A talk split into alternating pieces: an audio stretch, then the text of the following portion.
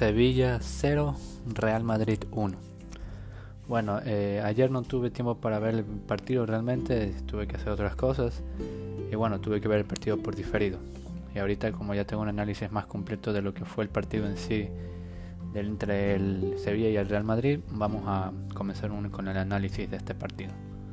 Bueno, esta fue la jornada 12 de la Liga Española donde Sevilla y Real Madrid estaban enfrentando tres puntos valiosos para cada uno realmente, cada uno por sus aspiraciones realmente, tomando en cuenta de que el Sevilla trataba de seguir arriba para irse a Champions y el Madrid trataba de recortar terreno con el Atlético de Madrid, que lamentablemente ganó, le ganó al Real Valladolid con una buena contundencia. lo que más me sorprende realmente es que el Cádiz haya ganado al Barcelona de una forma bueno, no digo que fue aplastante, pero estuvo muy bien en defensa y cogió los dos errores que necesitaba para ganarle al Barcelona. Casualmente el Cádiz le ha ganado al Real Madrid y al Barcelona. Mm, cosas históricas para este equipo. Bueno, comenzando por el partido. Tenemos que Zidane salió con una alineación de un 4-3-3, comenzando con Courtois en la portería, de lateral tenemos a Lucas Vázquez, de lateral izquierdo a Ferland Mendy, Nacho Fernández y Barán como centrales, Modric, Casemiro y Tony Kroos en medio centro y arriba Rodrigo, Benzema y Vinicius. El Sevilla salió con un 4-3-3 de la misma forma que lo está dirigiendo Julian Lopetegui.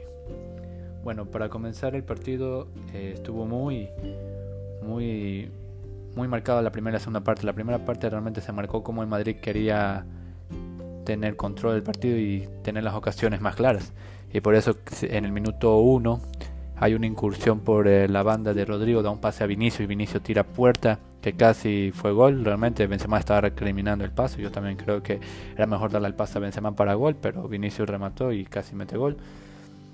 Luego tenemos que el Madrid estaba intentando realmente hacerlo muy bien en la primera parte. Voy a reconocerlo. El Madrid estaba teniendo ocasiones. Me, me, estaba gustando el Madrid en la primera parte con un con seis tiros totales terminó realmente en la primera parte y tres a puerta. Hubo una jugada de Benzema que Bono atajó bien. También hubo, si no me equivoco, una jugada de ¿cómo se llama? Creo que otra de Vinicius también, porque estuvo muy muy incurrente realmente. Vinicius me, me gustó, me gustó el partido de Vinicius, realmente muy incisivo, muy decisivo al momento de estar en el ataque. Y así el Sevilla también tenía algunas de vez en cuando, en la primera parte me refiero, porque en la primera parte no vi al Sevilla como que estaba intentando acechar la portería de Courtois, realmente no, no llegaban mucho. Especialmente Luke de Jong no tuvo muchas realmente, para mí estuvo muy muy opacado por Varane y Nacho. Eh, en el medio campo realmente eh, eran, estaban siendo muy muy dinámicos. de Jordan, creo, Rakitic y no me acuerdo ahorita el otro de medio centro del Sevilla. Pero estaban iniciando muy bien, pero el Madrid a la contra lo estaba haciendo también muy bien, llevando muy bien las, las contras y todo. Y así concluía el primer tiempo, que solo tenía una María para Cross por una falta, nada más. Luego, para comenzar el segundo tiempo, Sevilla tuvo que hacer un cambio porque Munir el Haddadi se había lesionado al finalizar la primera parte con una jugada con Vinicius en una corrida, creo que pisó mal y le tuvo un problema en los esquiotibiales. Y entró Oliver Torres. Bueno, continuando con el segundo tiempo, eh, hubo una jugada particular que creo que, digo, que Modric le da un pase a Benzema y Benzema mira a Mendy con un buen pase realmente, voy a reconocer que fue un buen pase Benzema, se lo dio Mendy a Bocajarro, que fue con velocidad y potencia, tira el centro y Vinicius realmente toca el balón con la puntita de la bota, la toca y eso de, desconcentra a Bono, el arquero del Sevilla, para que se pueda meter autogol. Yo realmente creo que Vinicius ahí fue determinante, a pesar de que fue autogol, porque si no daba esa puntilla, creo que Bono sí la cogía y no era gol realmente. Realmente fue un, un gol bueno, no estuvo mal. Realmente ese autogol, lo bueno es que dio un poco más de fuerza al Madrid, que intentó realmente, a partir de ese gol intentó aún así generar ocasiones y tratar de meterle un poco de dinámica al juego. Intentó meter un poco más de precisión, más creatividad, tratar de patear realmente e incomodar el Sevilla. Pero creo que hubo un punto, creo que al momento de los cambios del Sevilla, que en el 64 sale Rakitic, Luke de Jong y Jordan, mete a Gudelic, a Suso y a El Nesiri. Y por el parte del Madrid, al minuto 66, solo salió Rodrigo por Marco Asensio, que realmente Rodrigo me decepcionó, realmente no, no vi nada más de Rodrigo, creo que los primeros 20, 15 minutos y después desapareció. Creo que Rodrigo sirve más como revulsivo realmente porque lo he visto más incisivo al momento que él entra fresco al partido. Pero no lo vi mucho realmente y eso creo que eh, representa muy bien su calificación del partido que fue de 6.4 realmente en el partido. La más baja de todo el Madrid. Bueno, y de ahí entra Marco Asensio que fue realmente otro fantasma. No sé cómo, cómo decirlo. No, en el tiempo que estuvo no, no hizo mucho realmente. Y luego tenemos varias jugadas que les había comenzado a dominar el partido realmente. a partir del minuto 65 el Madrid se volvía un poco, no sé, un poco atrás. Me, me sorprendió un poco que el Madrid se vuelque atrás de nuevo y no no podía parar el asedio del, del Sevilla. El Sevilla tuvo varias ocasiones. Tuvo una falta que tiró Gudelic. Tuvo también una media chilena de Ocampos. Una jugada de Suso. Hubo varias jugadas realmente que yo estaba asustado. Como el Sevilla estaba incomodando mucho a Madrid. Pero por una extraña razón sentían como que no les íbamos que el Sevilla no, no nos iba a empatar realmente. Entonces el Madrid estuvo bien cómodo muy al final del del partido. Realmente me pareció raro decir esto. Realmente cómodo al final del partido, a pesar que estaba siendo asediado. Pero pudo terminar realmente el partido y, realmente en la segunda parte hay que reconocerlo. Vinicius tomaba unas decisiones muy raras, eh, algunos pases que no que no, no, no, venían al cabo, no, no aguantaba bien la marca. Por ejemplo, creo que al minuto 90 ya teníamos una contra y Vinicius tenía que bajar un poco la velocidad y darle el pase a Benzema, pero se le fue un poco largo y no pudo. Realmente, o sea, Vinicius estuvo bien incisivo, pero comete unos errores raros todavía, no sé. No sé si Zidane lo corrige o le ayuda a mejorar, pero no he visto esa mejora porque lo veo ya desde las 18 19 que comete estos errores Vinicius.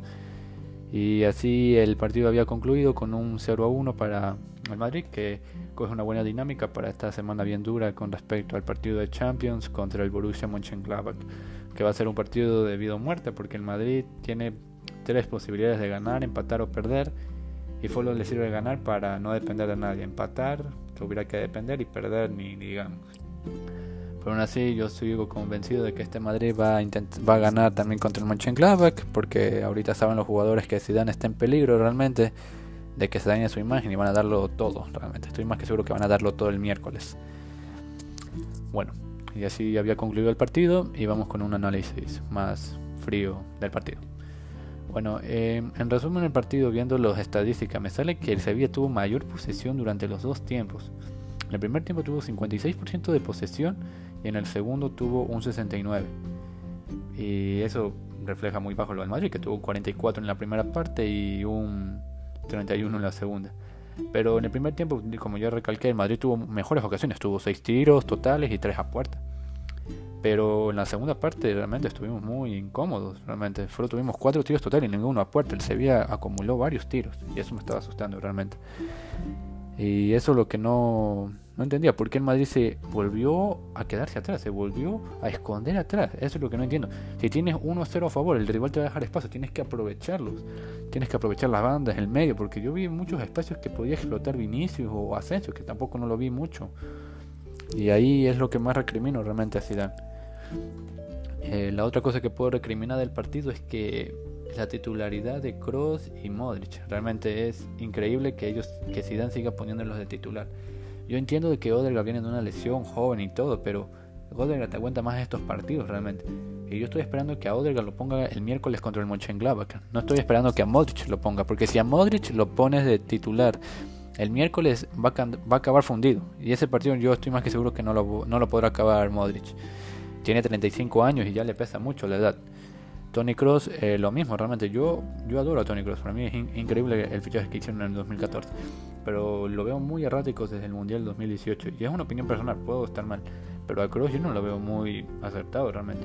Puede tener una efectividad de pases muy alta, sí, pero son pases de seguridad, fuera atrás o de que tienes al lado al compañero nada más.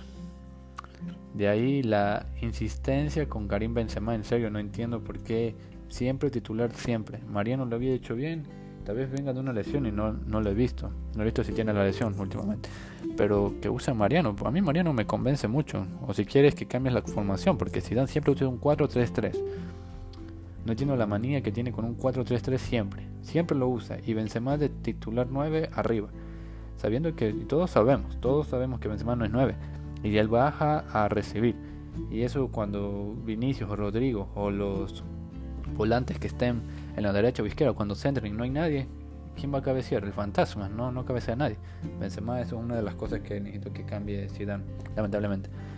Bueno, refiriéndome a tres actuaciones del partido, por criminal a Vinicius con un 7.1, según lo veo las estadísticas, muy buen partido realmente. Eh, la jugada que hizo del gol realmente para mí tiene mucho importancia y una gran participación.